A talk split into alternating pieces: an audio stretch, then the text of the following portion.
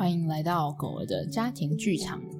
此 podcast 由浪犬博士狗儿家庭教育学院主办赞助播出，也感谢我们的合作伙伴影书店提供优质的录音室。大家好，我是 PDA 正向教养讲师与阿德勒亲子咨询师诗瑜，我是浪犬博士狗儿家庭训练师 Lucy。为什么在等待？我说你在等我说话吗？好，我们这个节目呢，第零集就是为了要来跟大家分享一下为什么会有这个 podcast 的产出。最主要就是因为我们两个人一起创办了，就是狗儿的全台湾第一个正向教养的系列课程。对，那想要做这个 podcast，主要是希望可以让更多人有机会去感受、体验、看看，诶正向教养到底是怎么一回事？然后又可以在狗儿的家庭身上协助到大家学习到什么？因为我们的正向教教养课程是体验式的课程，那其实大家对于体验式的课程有很多的疑惑跟不确定性，所以在这样的疑惑跟不确定性之前呢，我们想要先让家让让大家先用 Podcast 来体验看看这个到底是什么？那什么是体验式的课程呢？的这个感觉。没错，那先来介绍一下我们自己吧。好，呃，我刚刚有说到，我们是我是 PDA 正向教养讲师，我也是 PDA 正向教养讲师，对啦，你也是啦。好，然后我还是阿德勒亲师咨询师，然后我叫做诗雨，然后我有两个小孩，他们叫做宁宁跟伦伦。然后宁宁是一个女孩，然后她快四岁，她心思很细腻，然后很会表达跟沟通。呃，伦伦伦伦是一个一岁的伦伦，伦伦是一个一岁的男孩，然后他很外向啊，爱交朋友，然后很撒，很爱撒娇。他真的超级外向诶，上次我去。你们家，然后一打开门，他就是冲过去给你抱过来，对，跟狗很像。对对，他真的是一个跟狗很像的小孩。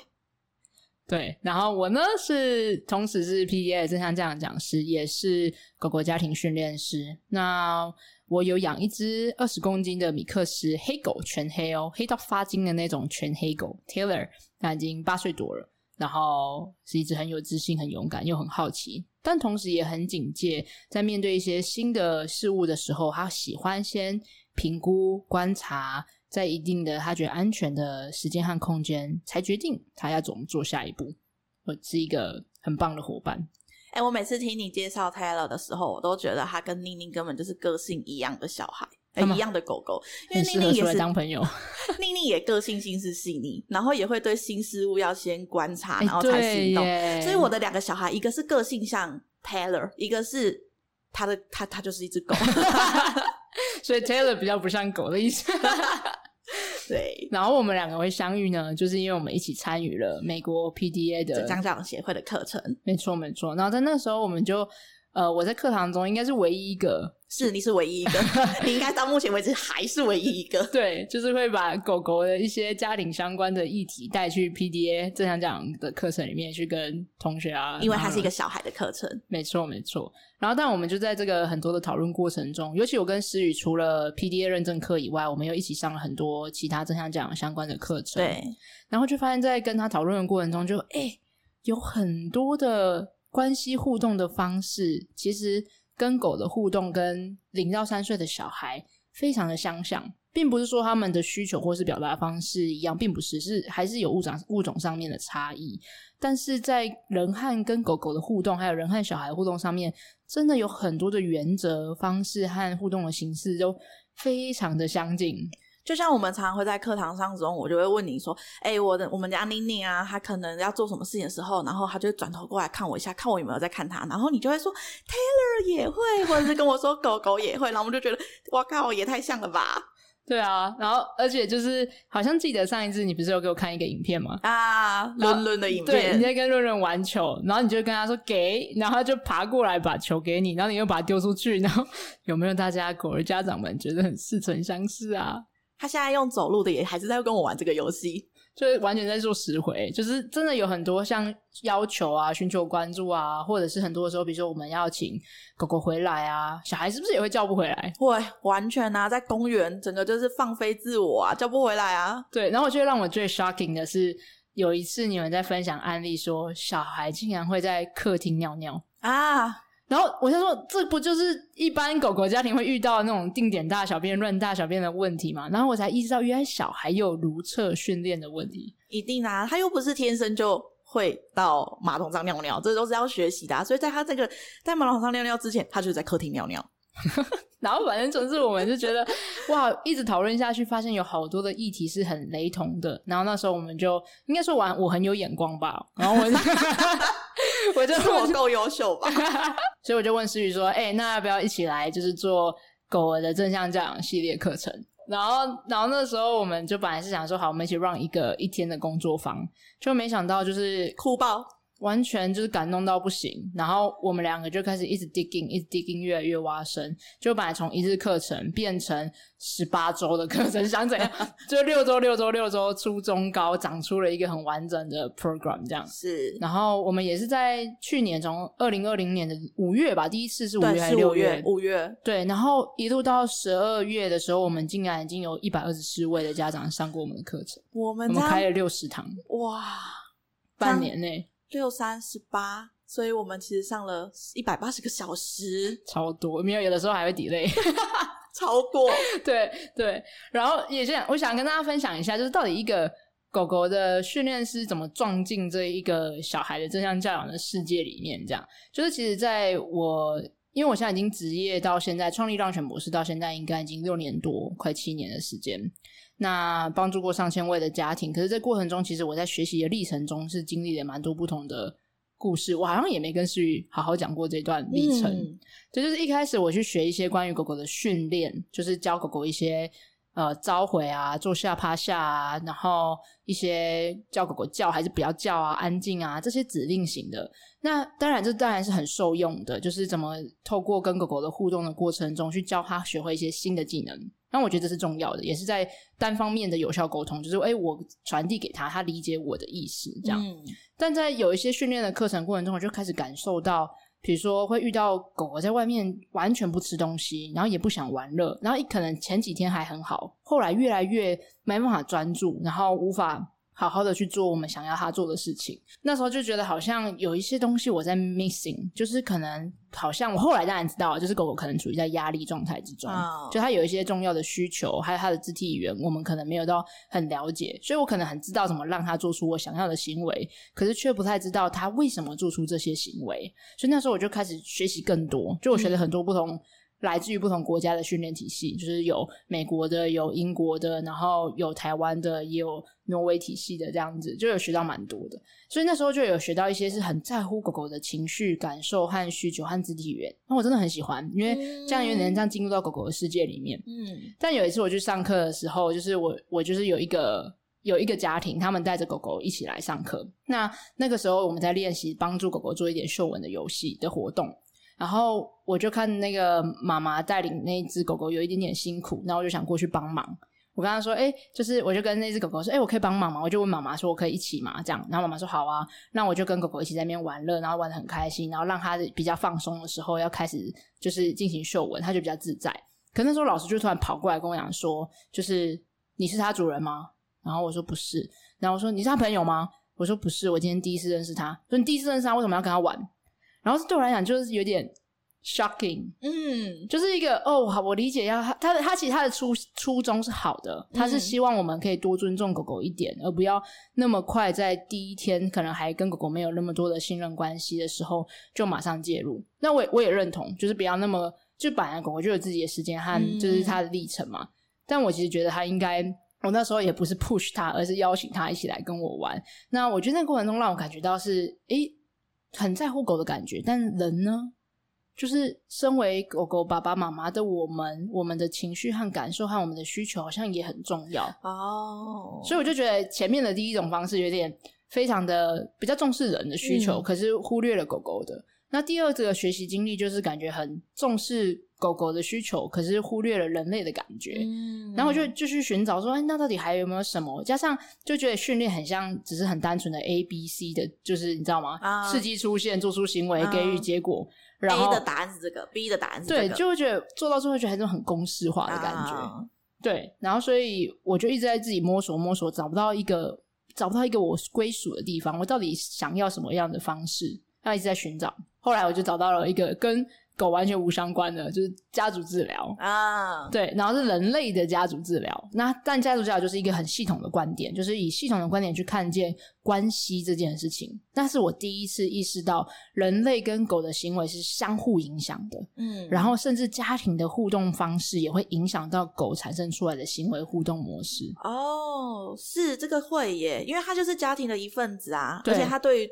读空气这件事情这么的在行。没错，所以这个其实，但这个是一个很大的翻转，就是已经跳脱了本来只是看狗的行为，比如说、哦、狗吠叫，可能是它有问题。可是以家族治疗的关系，就已经不单纯是觉得狗吠叫是哦，这这个这只狗是不是出了什么问题，而是诶在这个环境和家庭的互动之中，他的吠叫代表什么意义？嗯，是对。然后我觉得这件事情对我来讲是一个全新的突破，就是一个我觉得我好像找到了些什么。嗯嗯，然后我就一直，我现在还在学家族治疗这件事情，可是它真的是一个很深厚的功夫。我在我自己觉得大概要花十几二十年才能够变得非常的纯熟。我现在依然学了三年多了，还在持续学习的历程中。然后呢，我现在就找到正向教养，正向教养也是在探讨关系，关系没错。然后。所以，因此就是在这个时候，我才发现了有好多已经发展那么成熟的体验式的架构式的课程，可以让很多的家长们已经可以开始上手的完整的体系。那我就觉得正向教养就是一个很重要的拼图吧，就是我的在我的蓝图中达到家庭关系的区块中很重要的一个环节，让更多的家长可以很轻松上手体验式的课程来练功。嗯，所以我就这样一路一路跌跌撞撞摸索，然后最后撞进了正向教养的。所以你刚刚你刚刚说的是，你觉得正向教养是一个在乎人的情绪，也在乎狗的情绪的一个方式，是吗？对，对，就像就因为我之前就觉得哇，有好像有一些方法是很重视狗，那有些方法很重视人，可是我觉得我两个都很重要啊。就后来发现意识到是关系这件事情才是真正真正我最在乎，然后我也觉得才能够帮助到让狗狗家庭可以有一个。真实的改变和真实的转变，而且是人和狗的感受都是被尊重到的。嗯，这个我有很大的感触。其实我在认识正向教养之前，我一直以为它就是一个教养方式。嗯，然后我也是在进入真正的学习正向教养，然后跟实践正向教养之后，才发现说，它真的是一个可以先照顾到大人自己感受，然后进而照顾到小孩感受的一个系统化的的东西。真的，真的，就是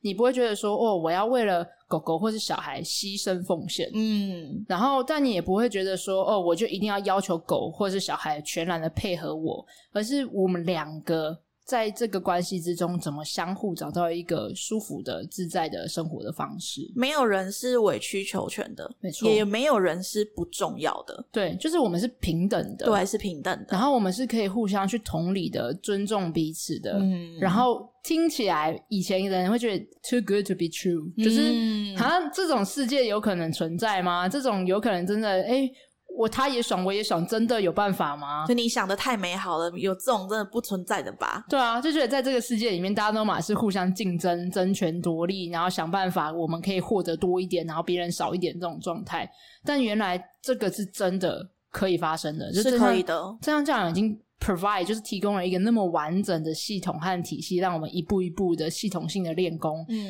可以达到人狗相互尊重且平等的同理的对待彼此。然后我觉得这是最最感动、最感动的地方，就是在这过去我们学习的历程，然后到应该这样有一年多的时间吧？有。对啊，然后就要教课，嗯，真的一直在看见这些改变的故事持续的在发生。是，就是看它一直发酵。当然要说我们在使用上的第一秒就变成这个状态，当然是不可能。它是一个历程，对。然后它是要一段一不断不断的去磨合跟实践，然后跟呃不断的尝试之后，才有可能达到的这个目标，或者是说一起前进的感觉。哦，对，是一种共好的，是人狗共好，哦，是。就是因为当关系这件事情，知道你有一方有人移动了，另外一方也就会跟着改变和转变，所以那个学习是共同成长的。就是人、嗯、当人转变了，人学习成长了，狗也会跟着学习和成长起来。就比如说，我们学会了情绪调节的能力。然后狗也会学学习、观察、模仿，长出自我的情绪调节能力。嗯。对，这是最终可以达到。我觉得你说的这个，就是我为什么这么喜欢正向教养，跟正向教养真的是改变我还蛮多的地方的。我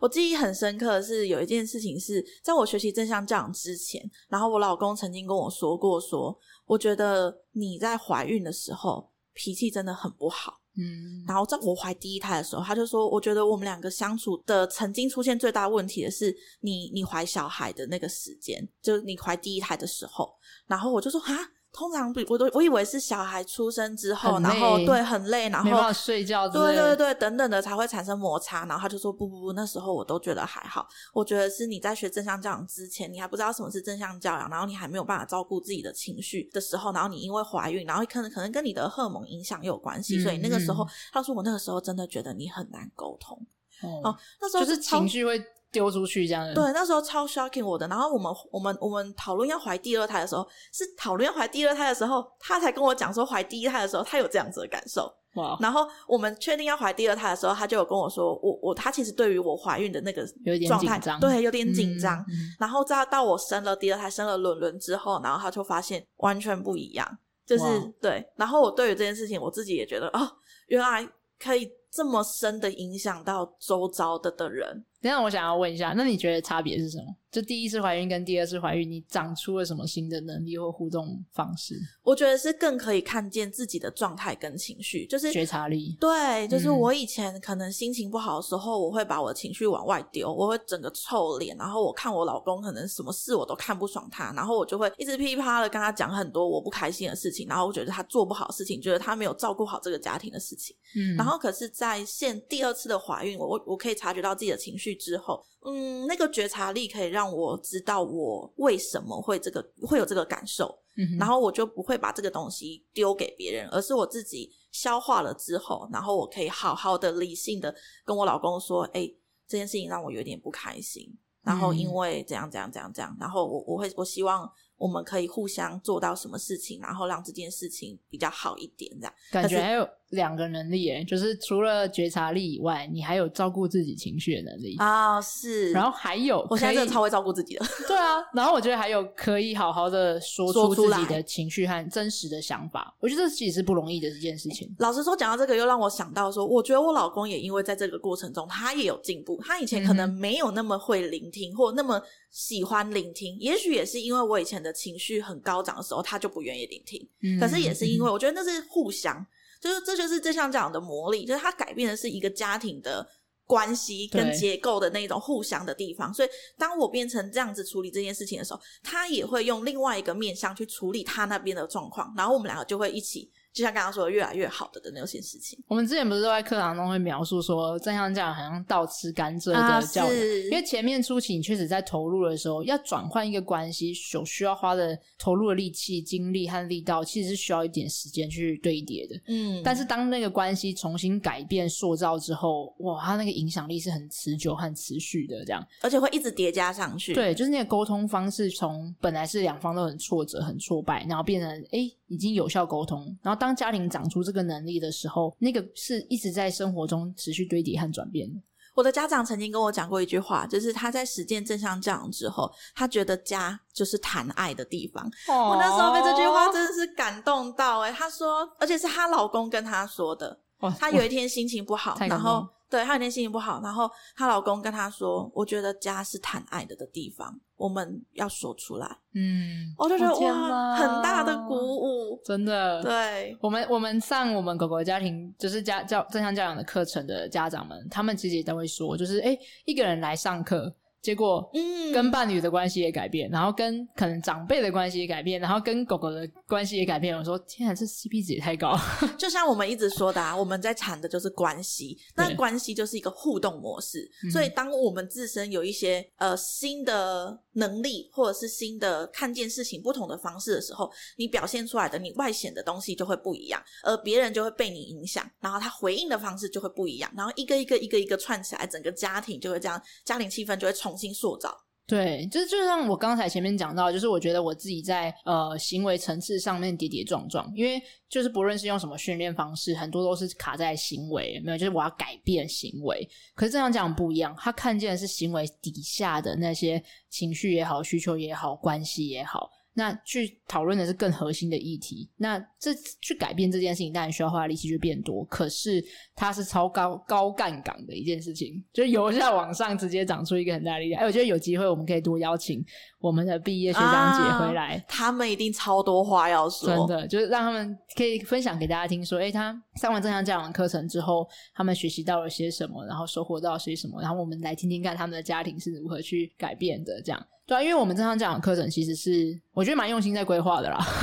超用心，好不好？我们两个花很多时间，超级一直一直试，一直试教，然后一直打磨，然后一直调整，一直调整。那我们现在二零二三年又重新架构了新的二点零版本，嗯，就我们不只是要让家长们获得重要的心法观念，我们有体验式的课程，还会有读书会，然后我们还要让大家熟悉怎么去使用工具。还有解问题，没错，就是我们会设计一些作业，可以让大家可以在生活中去跟狗狗或者是跟其他的家人练习正向教养的互动。那我们也会有生活实例的解题，然后让大家学以致用。但那个解问题，我觉得真的是一个很棒的东西，因为我的的问题就会是很多人都会有的问题，然后我曾经处理解决了的问题，也许是你现在正在遇到的的问题。没错，这种经验中互相的，你的经验跟我的经验一起叠加起来的效果，会真的是集体智慧。对，真的是集体智慧。而且你就会发现说，原来。去看一个是问题的角度有那么多元啊，对，然后你解决一个问题的方法也有超多可能性。我觉得正向教养里面一个最有魅力的一件事情，就是它有超多不同可以尝试的工具和方法。嗯，所以说哇，这个方法好像不适合我家，我做的很辛苦哦，没关系，那我们就换一个就好。就像你刚刚说的，之前的那个方式，以以往的教养方式会是一个呃 A。A 发 A 事情发生了，就用 A 的答案去解决。对对对。B 事情发生的时候，就用 B 的答案去解决。可是正向教养完全不是，正向讲就是 A 问题发生的时候，你有 A B C D E，就是你自己把它很像一个综合，你想要用什么是呃适合你们家的，跟适合你的狗狗的，你就自己挑选那个工具起来使用。对，就是它它既没有过于简化了，而是很真实的看见在。因为在这个世界，其实本来就是高度变动性的，嗯、不论我们愿不愿承认它，它就是我们没有人知道下一秒和明天会发生什么事情。家庭关系也是，人和狗之间的互动也是非常的动态的。所以随时随地，我们都可能依照我们自己的情境去适合调整我们熟悉的工具。我觉得这蛮重要。我常常都会跟家长说，就是其实真正最了解你们家的状态，不应该要是一位训练师或是专家。当然，我们可以提供第三方的角色和一些新的视野，但是真正最知道适合你们的东西和适合你们的方法的人，应该要是你们自己。嗯，这也让我想到，就是有时候发生这一个状况的时候，然后你是用。A 方法去解决好了，然后这次就是当然就 OK 很有效。可是过一阵子之后又发生一样的事情的时候，你这时候不一定用 A 方法是可以的，你也许是会变成是用 B 方法才是可以的，因为不不是只有我们在成长，狗狗也在成长，没错没错。对，所以这就是一个真的是一个很有机的，你你你这时候要用什么或者什么环境，你在家里，你在外面，你在公园，其实你都很随手，你随手就取了一个工具起来，其实就是可以去尝试。对对，然后我觉得最有趣的地方是刚才在说解问题嘛，就是这样讲，并不是一个打高空的教养，就是并不是我只告诉你一些理想啊，然后知识啊，或者是一些你根本做不到的事情，而是它非常贴近生活，就是一个。好，你下个礼拜可以做什么？你明天、嗯、你今晚可以开始做些什么？我们常常问问家长说，然后你接下来要尝试的是什么呢？对，就是我们很非常贴近生活，就是你，而且让这些改变是从一步一脚印的开始转换与发生。对对，所以它是非常贴近生活实力的，就是是真的可以让生活变得不一样，然后可以有一些转变和改变的发生。嗯，所以我们做这个 podcast 当然就是为了让更多人可以有机会。邀请大家来参与我们的体验式的课程，那只是因为我们发现，当因为学长姐你知道吗？他们上完课就收获超多，然后他们就会出去分享说：“哇，这个转变有多多喜欢，然后多震多震撼，然后学到了很多的收获。”他们都觉得不只是一个教养，对，他就我们都会讲说，这很像一辈子可以带着走的功夫。他真的是，因为他就是在讲情绪啊，情绪就是跟我们人本身。非常的永远都在一起的东西，而且学长姐还说这个后劲很强，就是你会觉得上完课，虽然上完六周，呃，乘以三是十八周，上完之后，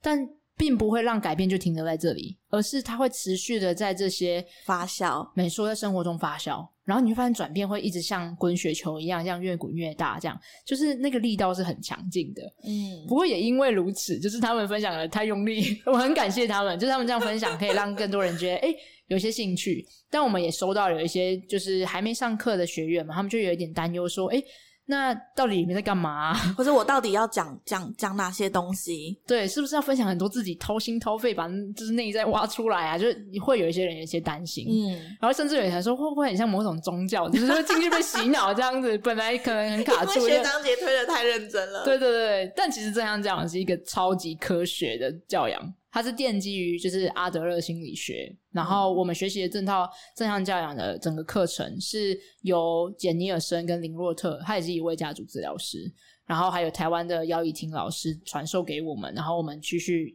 把它转换成符合狗狗家庭的版本，然后堆叠。对，所以它其实是一个历史非常悠久的，它已经几十年啦。应该是说正向教养的架构是几十年，可是阿德勒心理学是已经几百。一一百多年，哦，一百多年，对对对，对，所以其实是他一直不断很经得住时间的考验，他底蕴很深。然后我我跟诗雨现在还是依然持续在挖宝中，真的还是一直在更深更深的学习。然后我们都会说，真的是教学相长，就是我们已经、嗯、因为它是体验式的课程，所以每一个人在这个，他每一堂都不一样。对，就是他们提出来的想法、观点，还有他们生命故事跟我们的教材内容的碰撞，真的是每一堂课、每一个班级都是独特的。对。然后我跟诗雨在过程中就学超多，就是学到很多的生命的故事，说、嗯、哦，还有人这样想，哦，还有这样的方式去看待这样子。原来你是这样子思考这件事情的，然后原来这件事情发生会是让你想会产生这样子的想法的，这都是让我们觉得哦，原来是这样，因为这个可能不是我们生命历程中会遇到的事情，可是是你的生命历程中会遇到的事情，然后我们就是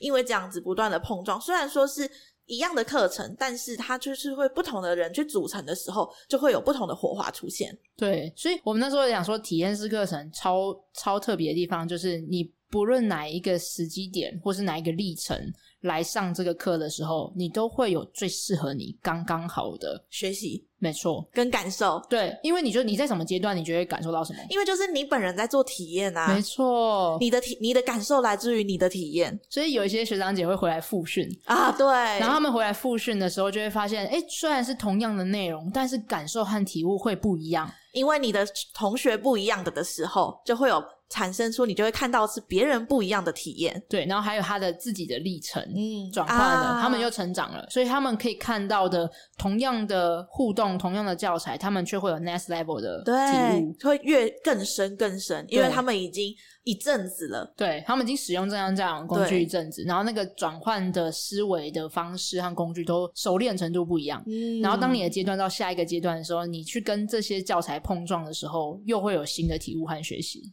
嗯，那所以我们就会希望可以有这样的一个 podcast，可以来有机会跟大家分享我们我跟思雨在学习正向教养的一些体悟啊，还有我们生活上面带给我们的改变和转变是什么。然后也希望可以邀请那些。上过课的学长姐回来分享他们的一些学习收获与成长，对，然后我们也会希望有机会的话，可以分可以收集大家跟狗相处上面可能有一些呃磨合啊，或是一些生活的案例。那我跟诗雨可以一起来解题，然后来看见这项教养更多元的可能性。嗯，我觉得还有一个很重要目的，真的是想要让大家更贴近体验式课程是一个什么样的的东西。而不只是用想象的，因为你要到真正进入课程，你才会知道嘛。可是，在你真正进入课程之前，你可以先在这里，就是稍微的了解一下，对，了解一下这个到底正向教养是什么样的一个教养方式，然后这样的课程可能会有什么样的学习与收获。然后，当然还是很希望可以邀请大家一起来体会看看，因为我们知道这样持续的学习和成长的过程中，大家的回馈也会激励我们去持续的学习和成长。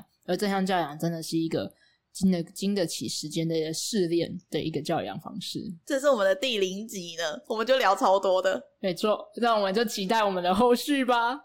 大家拜拜，拜拜。